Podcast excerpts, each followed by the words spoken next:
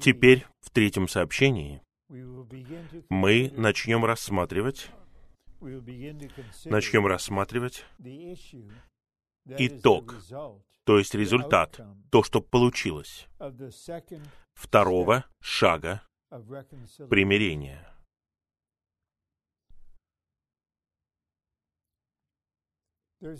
Есть итог на первом шаге примирения. Мы примиряемся с Богом, уйдя от наших грехов, потому что Христос умер за наши грехи. И результат или итог этого, прежде всего, это то, что у нас есть мир по отношению к Богу. Это наиболее чудесное внутреннее чувство. Когда тот, кто был грешником, извините, кто-то был грешником, неверующим, он жил согласно принципу бунта и беззакония. Теперь он или она искуплены, оправданы, прощены, возрождены и теперь имеют мир по отношению к Богу. Нормальная, повседневная христианская жизнь — это жизнь, которая внутренне является спокойной и мирной. И на основании этого мира и этого спокойствия, как итог первого шага примирения, мы можем двигаться вперед, что мы и стараемся сделать на этой конференции. Мы переживаем второй шаг примирения. И тогда мы обнаруживаем и осознаем, какие у этого чудесные, замечательные результаты. Мы не просто имеем мир с Богом и по отношению к Богу. Мы находимся в Христе, и, будучи в Нем, мы находимся в Боге. И мы начнем рассматривать,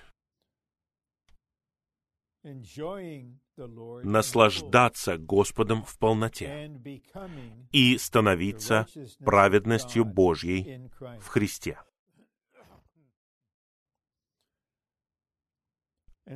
После первых двух пунктов плана, которые являются основанием, мы посвятим все сообщение этим двум вещам.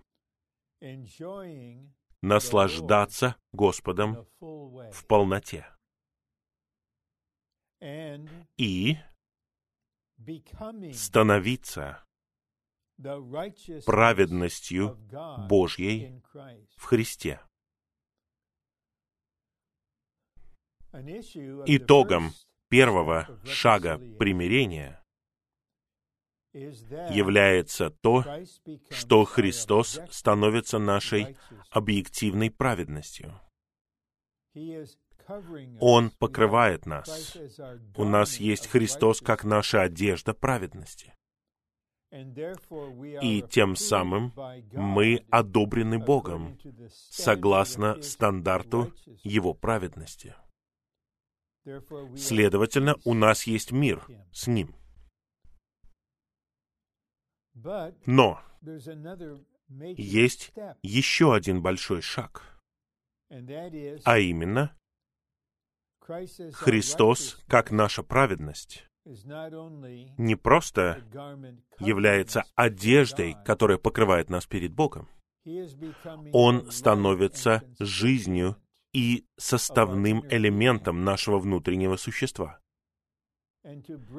И приводит нас в процесс становления в Христе, тем, чем мы никогда не могли бы быть в самих себе. Мы увидим, что это праведность Божья. Первый римский пункт. Согласно божественному откровению в Писаниях, Бог желает быть единым со своими избранными и искупленными людьми и сделать их едиными с собой. Я остановлюсь здесь. Бог желает. Братья и сестры, разве мы не блаженны, потому что мы знаем то, чего желает Бог? Самосущий, вечно сущий, величественный, всемогущий, вездесущий, всеведущий, сильный, праведный, святой, Бог желает быть единым с нами, с этими маленькими людьми, потому что мы Его избранные и искупленные люди. Мы просто хвалим Его за это. И затем Он хочет сделать нас едиными с собой. И я продолжаю читать первый пункт. У нас нет полного понимания того, как сильно Бог жаждет быть едиными с нами и сделать нас едиными с собой. Мы понемногу начинаем понимать, чего Бог желает. Но здесь мы читаем, что Бог жаждет. В нем есть стремление, не просто желание, а стремление, жажда быть единым с нами. И это стремление очень сильное. Это не просто небольшое чувство, небольшая мысль. О, я хотел бы быть единым с этими людьми. Есть глубокая, сильная жажда в Боге быть единым с вами и со мной. И сделать нас едиными с собой. Чем больше мы переживаем примирение с Богом на втором шаге примирения, тем больше мы начнем ощущать желание в Боге, жажду, стремление в Боге стать единым с нами. И он начал делать это благодаря воплощению. Слово стало плотью. Бог стал человеком, слился с человеком. Это первый шаг того, как Он делает себя единым с нами.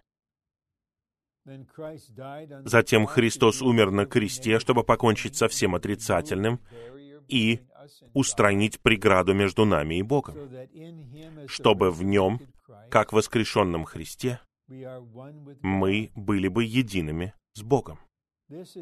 Это Бог, который исполняет свое желание и становится единым с нами. И теперь триединый Бог находится в нас, в Христе, как Дух. Он спасает нас в жизни, Он растет в нас в жизни и делает нас едиными с Ним. Второй пункт. В своем спасении Бог приводит своих людей не просто к себе, но и в себя. На первом шаге мы подобны блудному сыну, который проголодался, у которого ничего не осталось, он вернулся в дом своего отца, он был готов стать рабом. Он чувствовал, что я недостоин быть сыном. Отец увидел, как он подходит, он выбежал встретить его, обнял его, одел его в одежду. Это Божье спасение, когда Он привел нас к самому Богу. Это начало. Все мы на этой конференции сейчас, кто поверил в Господа Иисуса Христа, Сына Божьего, который умер за нас и был воскрешен. Мы спасены, мы возвращены к Богу. Но также спасение Бога приводит нас в самого Бога. Таким образом, намерение Бога в Его спасении состоит в том, чтобы привести Его избранных и искупленных людей к себе и даже в себя самого. Поскольку подавляющее большинство верующих, настоящих спасенных верующих, знают только первый шаг примирения,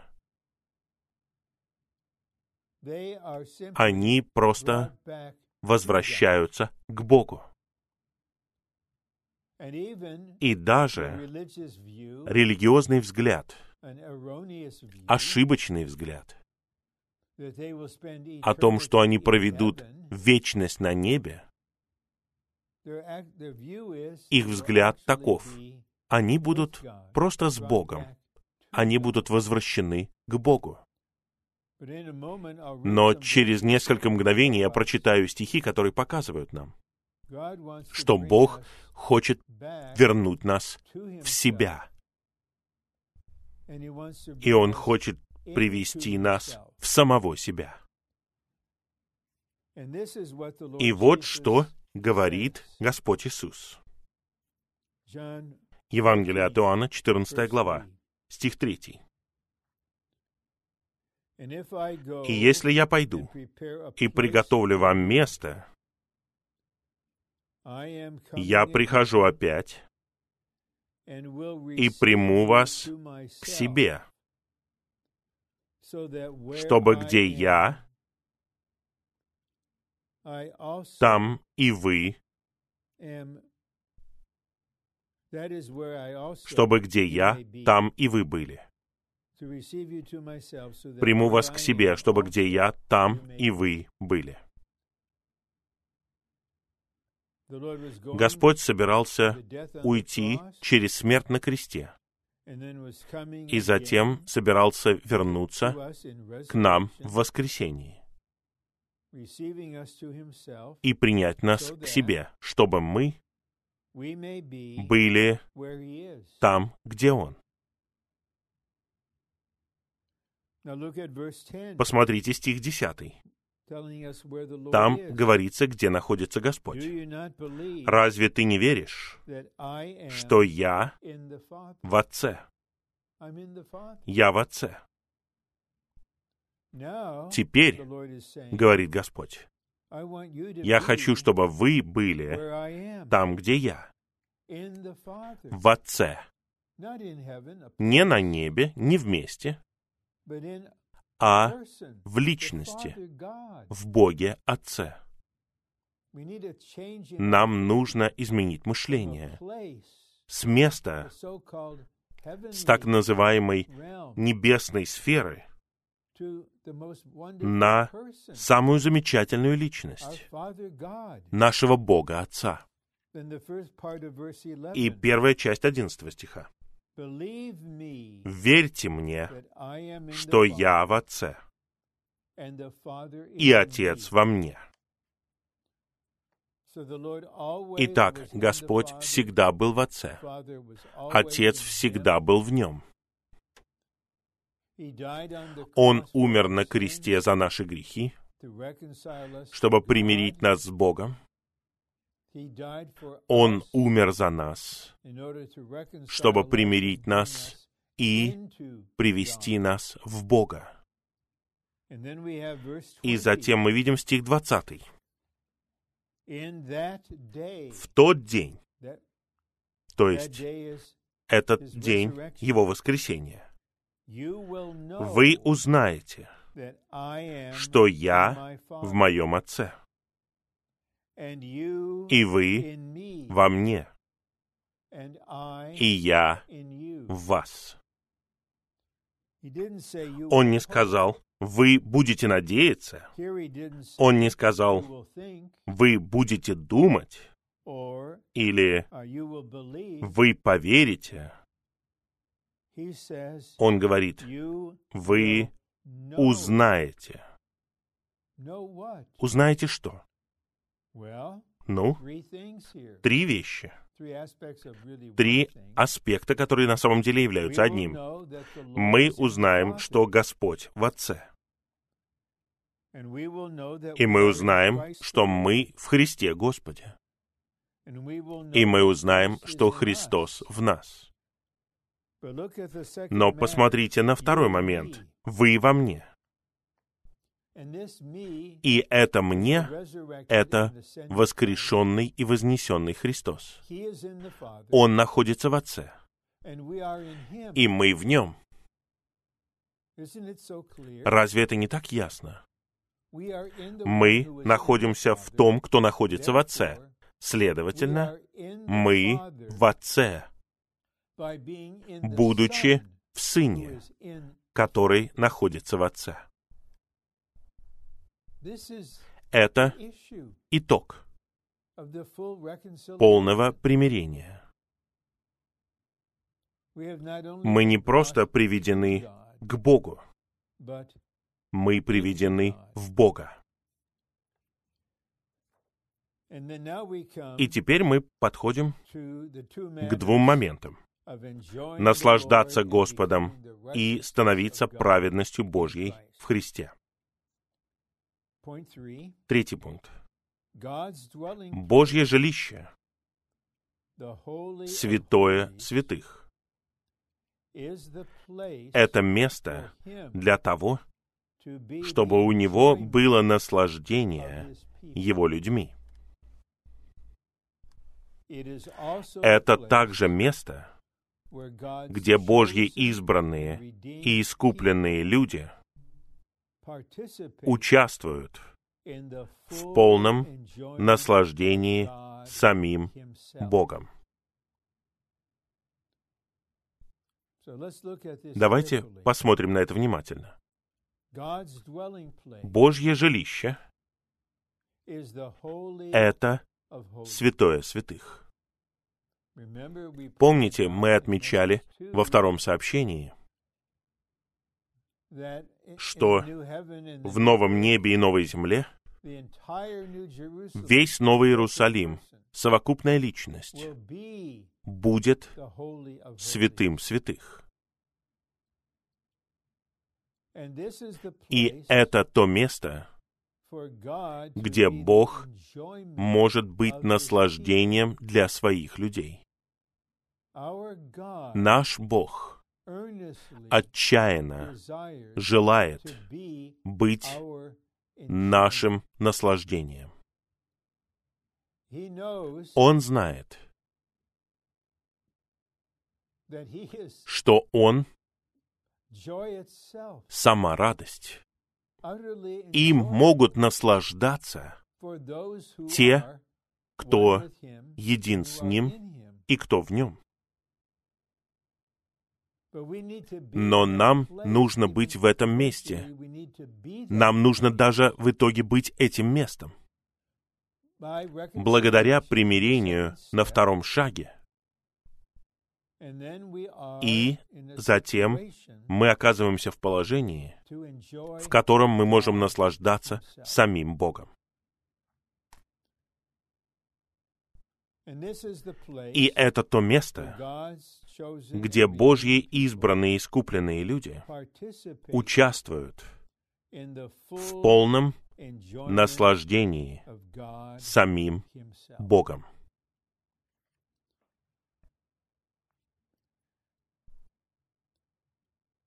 В данную минуту, когда мы рассматриваем все это вместе, о чем все мы думаем? Что мы чувствуем? И я бы произнес комментарий с двух сторон. У Бога есть враг, сатана, дьявол, который также является нашим врагом. И он обвиняет нас, мы знаем из 12 главы Откровения, постоянно, день и ночь. Но мы побеждаем его кровью Иисуса. И затем враг поносит Бога, хулит Бога, говорит ложь о Боге, говоря такие вещи. Что ты имеешь в виду под словами, что Богом можно наслаждаться? Он злится на тебя. Тебе нельзя приближаться к Нему. И затем в нас самих, в наших представлениях, в наших чувствах, особенно когда мы совершили ошибку или падение, мы падшие в определенном смысле. Тогда мы просто надеемся, что мы получим прощение, что у нас будет мир. И нам трудно быть под управлением этой истины. Бог хочет, чтобы мы наслаждались им. Поэтому свет должен воссиять на это. И, возможно, в 50-е годы, я не уверен точно, брат Ли делал сообщение на эту тему в книге «Как наслаждаться Богом» и как практиковать наслаждение Богом. И он просто показывает нам взгляд Бога на самого себя относительно его искупленных людей. Он хочет, чтобы мы наслаждались им. Просто задумайтесь над 15 главой Евангелия от Луки. Когда сын вернулся домой, и отец одел его в одежду праведности. Что они потом стали делать? Они стали радоваться. Они устроили пир. Они пели. Даже на небе бывает радость, когда один грешник кается. Об этом также говорится в 15 главе Евангелия от Луки. Поэтому все это в сердце у Господа чтобы мы наслаждались самим Богом. И еще несколько вещей, и потом один стих, который подкрепит эту мысль. Во второй главе Бытия, когда Бог сотворил первого человека, куда Бог поместил его? Не в пустыню. Возможно, пустыни тогда и не было. Не на какой-то ледник в Антарктике, а в раю, в саду, в райском саду. Такое приятное место, чтобы он жил в непосредственных отношениях с Богом. И Бог показал ему. Адам, посмотри на все деревья,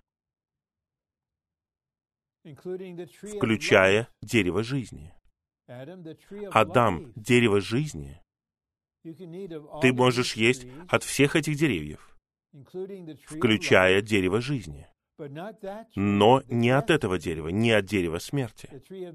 Дерево познания добра и зла. Это означает, что Господь хотел дать себя нам. как жизнь, для того, чтобы мы наслаждались им. Это его сердце.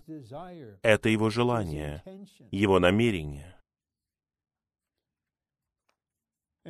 И на ум мне пришел стих, который очень подходит к тому, что мы говорим сейчас. Это Евангелие от Иоанна, 15 глава, стих 11. Он говорит, в предыдущих стихах, 9 и 10, который подводит нас к 11 стиху. «Как возлюбил меня Отец, так и я вас возлюбил. Прибудьте в моей любви. Если будете соблюдать мои заповеди, то прибудете в моей любви как и я соблюдаю заповеди моего Отца и пребываю в Его любви. И теперь стих. «Я сказал вам это, чтобы моя радость была в вас, а ваша радость сделалась полной. Разве это не чудесное слово? Он говорит это ученикам в верхней комнате, но они представляют всех нас. Он хочет, чтобы его радость была в нас. И затем он хочет, чтобы наша радость сделалась полной.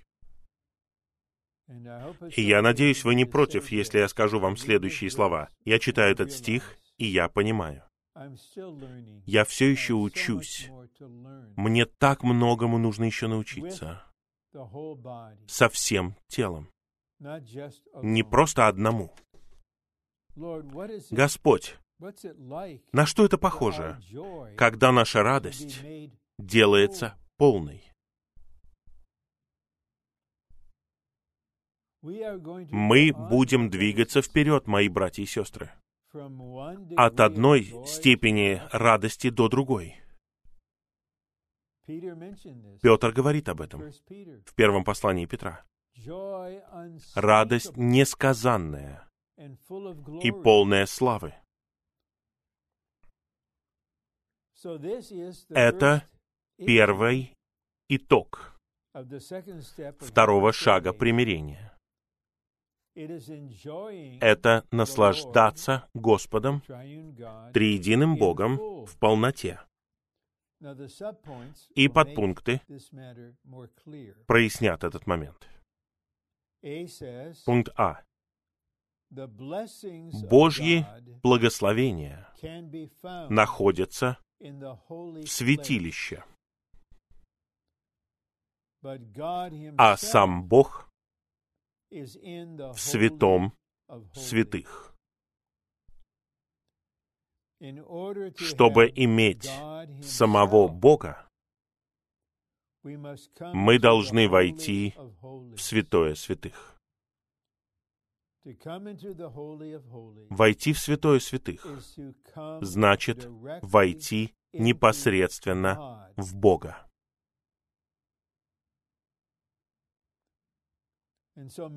Поэтому многие из нас могут привести искренние, подлинные, сладостные свидетельства о нашей жизни с Господом, о нашей церковной жизни, о том, что мы начали переживать, когда мы пришли в церковную жизнь.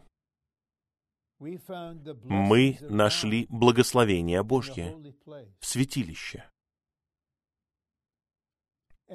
И я об этом никогда не думал раньше. Я не знал, что есть такие благословения. И теперь я в сфере благословений Божьих. Мы питаемся хлебом на столе. Мы находимся под сиянием света. И, возможно, у нас есть такая мысль, поскольку мы молодые ученики, духовно молодые, я имею в виду, что это самое лучшее. Но есть нечто более высокое, чем это. А именно, сам Бог. Поэтому нам нужно пройти вторую завесу. Перейти от чего-то хорошего к чему-то более чем превосходному. Мы даже не можем описать этого мы переходим от благословений Божьих к самому Богу. Благодаря тому, что мы в Боге. Пункт Б. Пункт Б. В святилище у нас есть духовное наслаждение. Но это не непосредственное наслаждение самим Господом. А теперь, в течение нескольких мгновений, я хотел бы обратиться особым образом к более опытным святым, которые стремились за Господом 20 или 30 лет, которые в восстановлении 10, 20, 30 лет или больше.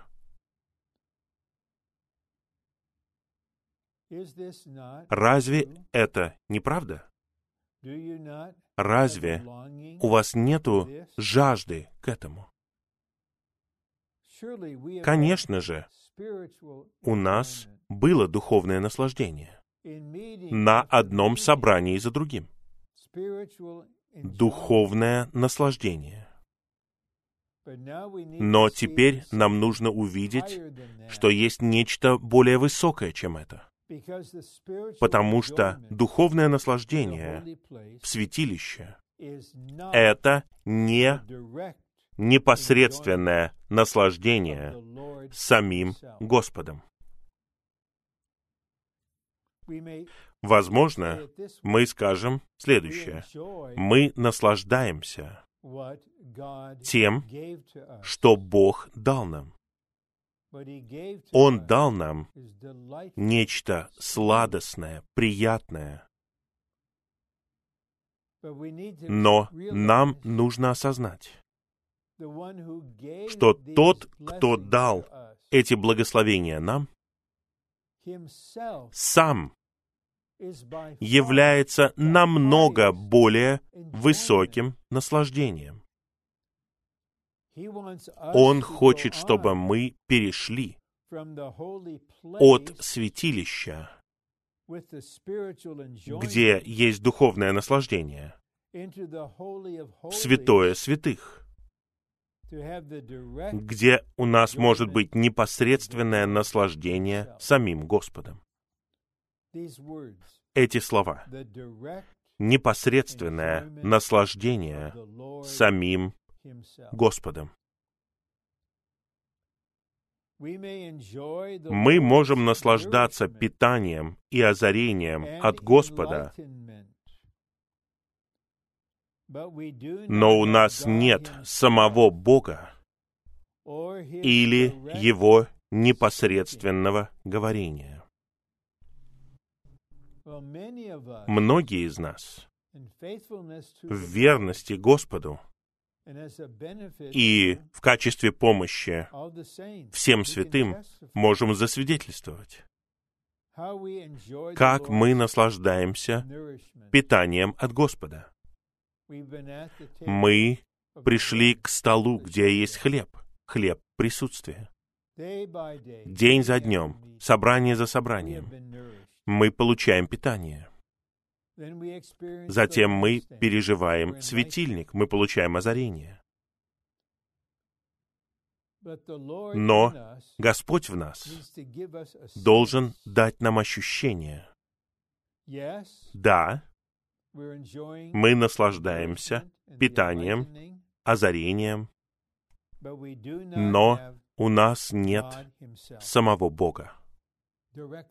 непосредственно или его непосредственного говорения. И это ни в коем случае не является каким-то осуждением. Я не говорю, что с вами не так, у вас нет непосредственного наслаждения Богом, вы неудачники. Нет.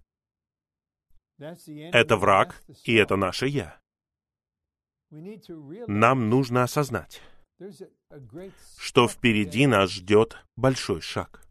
На другой стороне завесы находится сам Бог.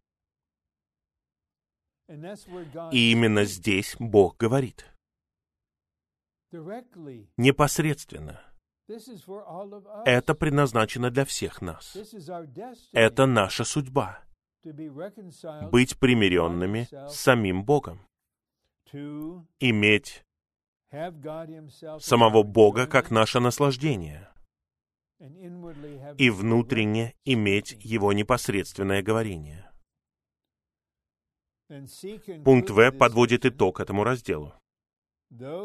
Все вернувшиеся к Богу в святом святых будут наслаждаться Христом в высшей степени.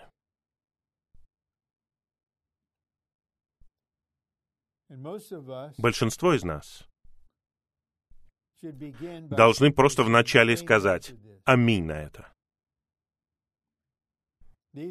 Эти слова были изначально сказаны братом, который наслаждался самим Богом. Служитель века, который жил в самом Боге. Такой искупленный грешник, один из возрожденных детей Божьих, такой как мы, который был возвращен к Богу в святом святых, чтобы наслаждаться Христом в высшей степени. Эти слова в высшей степени — это что-то, что используется довольно часто. И я хотел бы просто остановиться на них. Это означает в самой полноте. Как что-то абсолютное, полное наслаждение. И на самом деле оно никогда не закончится. Мы знаем из седьмой главы Откровения, что в вечности Господь будет пасти нас, будет вводить нас к родникам воды жизни. Он будет вовеки водить нас в существо Бога, чтобы мы наслаждались им в высшей степени, неисчерпаемо. Мы никогда не скажем, достаточно, хватит. И нам никогда не нужно будет повторять ничего. Нет, это никогда не закончится. Бог бесконечен. Какое у нас будущее? И оно может начаться, если мы готовы и открыты к тому, чтобы вторая завеса, наша плоть, наше «я», природный состав, была сокрушена. Тогда мы можем пройти через эту завесу, войти в слитый дух и жить там. Тогда у нас появится ощущение. Мы в Боге. Будучи в Христе, мы там, где Он. Мы в Боге. И сам Бог является нашим наслаждением. Четвертый пункт. Служение примирения возвращает нас назад к Богу до такой степени, что мы становимся праведностью Божьей в Христе.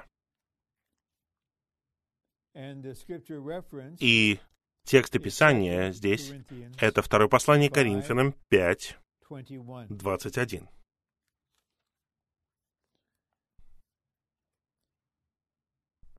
В стихе 20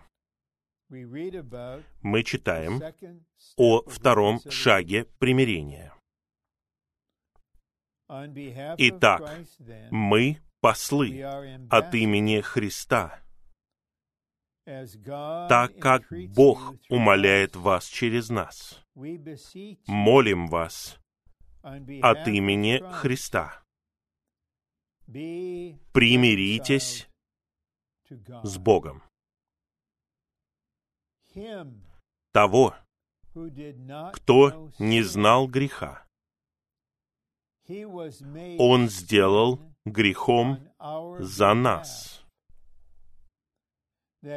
чтобы мы стали праведностью Божьей в нем. Некоторые учителя Библии и богословы думают, что в этом стихе говорится об объективной праведности. Сам Христос, как праведность, данный нам, чтобы мы были оправданы Богом. Мы отмечали, конечно же, это основополагающая истина. Послание к Галатам 2.16. Мы оправданы через веру в Христа, который есть наша праведность перед Богом. Это объективная праведность.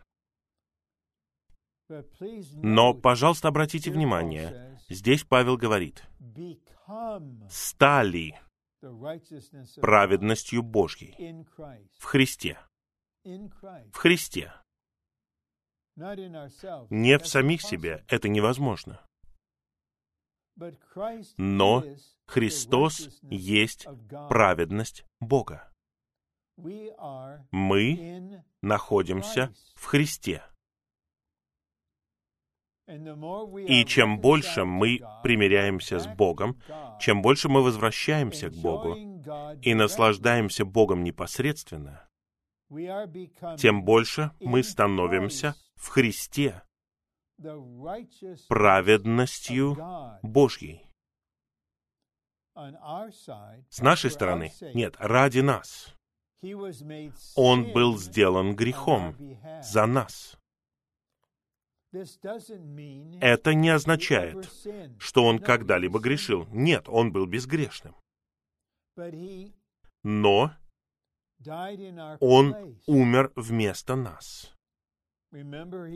Помните, как он сказал в Евангелии от Иоанна 3.14? Иисус сказал, «Как Моисей поднял змея в пустыне, так должен быть поднят Сын Человеческий».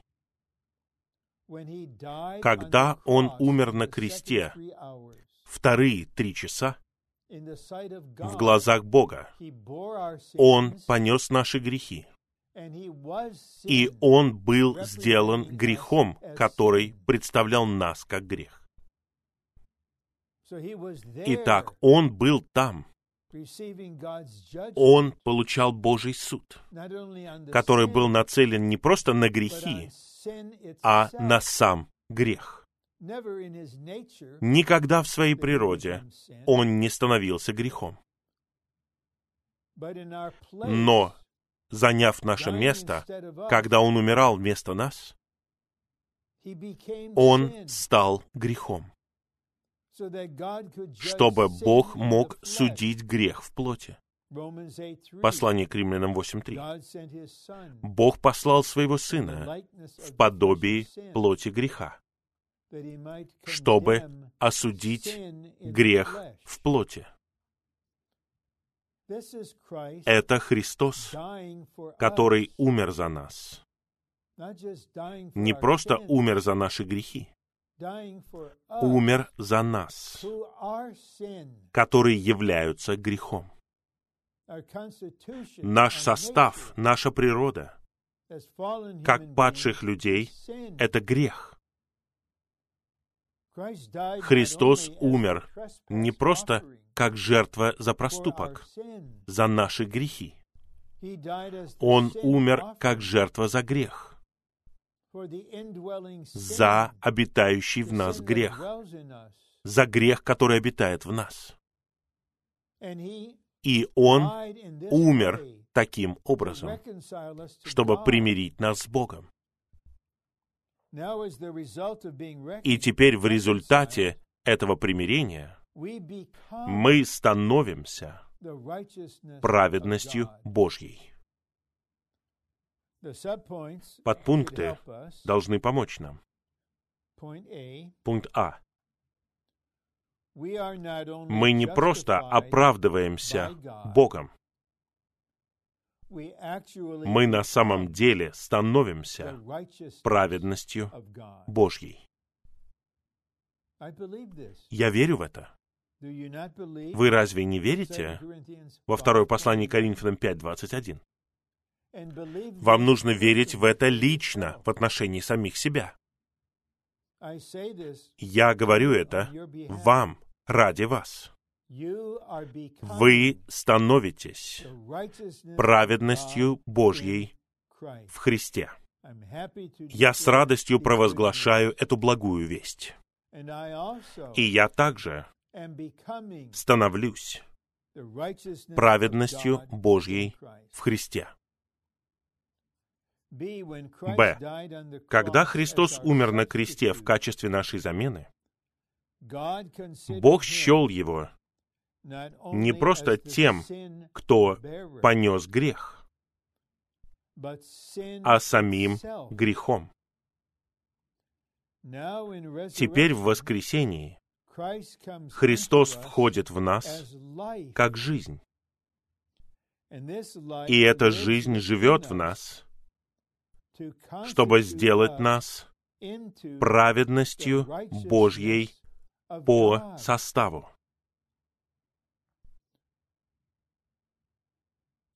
В пункте Б истина сияет очень ярко.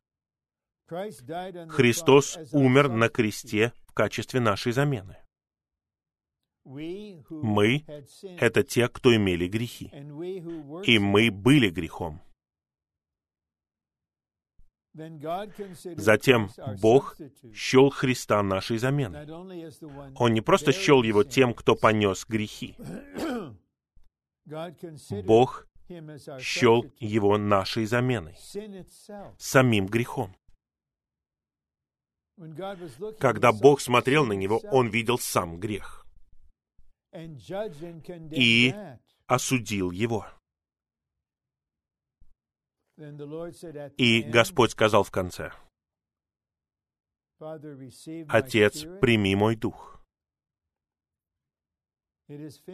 Кончено. Затем он был воскрешен, как доказательство того, что Бог принял его смерть как нашу замену. И теперь воскрешенный Христос, как животворящий Дух, вошел в нас, чтобы сделать так, что наш Дух станет жизнью. Это послание к Римлянам 8.10. Тело мертво по причине греха. Дух есть жизнь по причине праведности. И это греческое слово, переведенное как «жизнь», это «зоэ». Наш возрожденный дух есть жизнь. Из-за того, что Христос, который есть жизнь, один дух с нами. И теперь Он живет внутри нас. Как сказал Павел, послание Галатам 2.20 снова. Христос живет во мне. Тот, кто является праведностью, тот, кто является жизнью, живет в нас, чтобы изменить наш состав, чтобы изменить наше существо, чтобы осветить нас, обновить нас, преобразовать нас, сообразовать нас, сделать нас по составу праведностью Божьей. но мы становимся праведностью Божьей в Христе. Поскольку Христос есть праведность, мы находимся в Нем как праведности, и Он находится в нас как праведность. Пункт В. В замещении. Христос был сделан грехом за нас. Теперь в своем составлении мы становимся праведностью Божьей в нем. Итак, мы становимся. Все тело, в конечном итоге, каждый верующий, практически за две тысячи лет, станут праведностью Божьей в Христе. Вы можете теперь внутренне поверить в это в отношении самих себя сейчас. Что бы ни происходило сегодня, что бы ни происходило в вашей ситуации, вы искуплены. Вы возрождены. Вы примирены с Богом, уйдя от своих грехов. А теперь вы находитесь в процессе примирения с Богом, уходя от своего «я». И, будучи в Христе,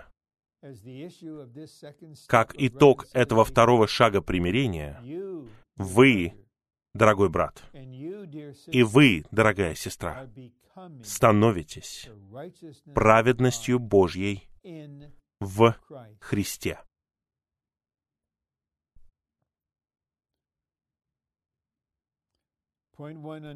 Первый подпункт. Фраза «в нем» означает «в союзе с Христом».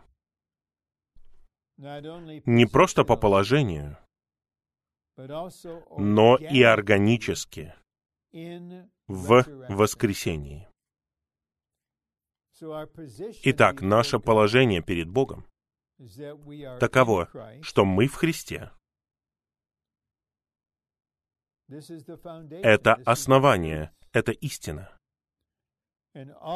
И также мы в Христе органически, живым образом, в воскресении, в Христе, как воскресении, в том, кто сказал «Я есть воскресение и жизнь». Мы становимся праведностью Бога в Христе. Христос есть воскресение, и мы находимся в союзе с Ним. Каждый раз, когда мы живем и ходим согласно слитому духу, послание к Римлянам 8.4,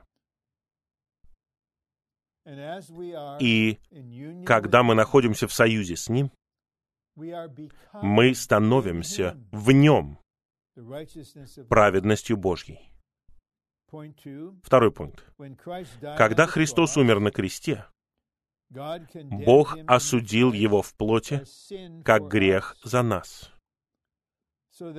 чтобы мы могли быть едиными с Ним в Его воскресении и стали Божьей праведностью. Таким образом, в органическом союзе с Христом мы делаемся праведностью Божьей.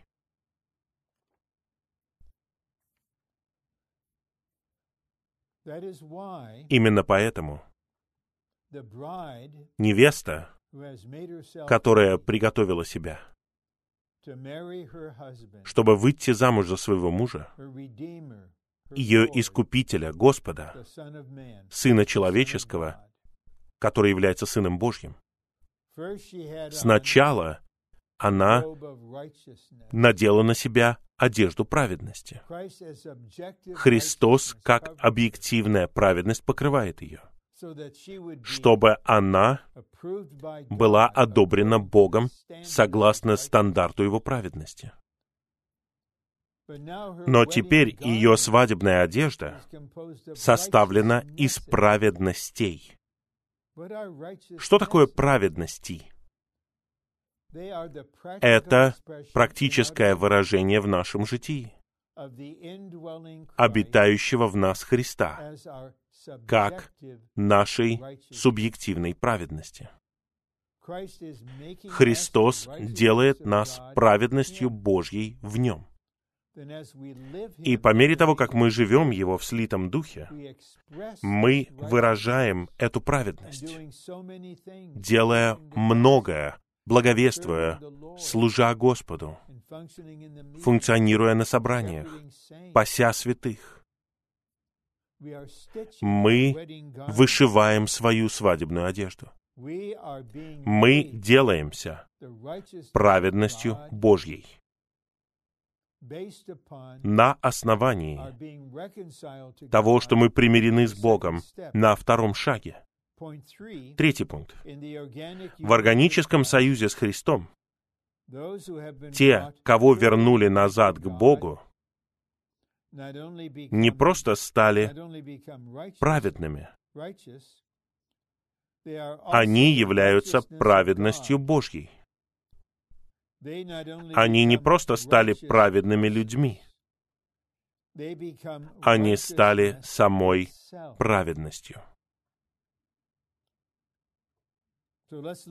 Давайте посмотрим на это более внимательно.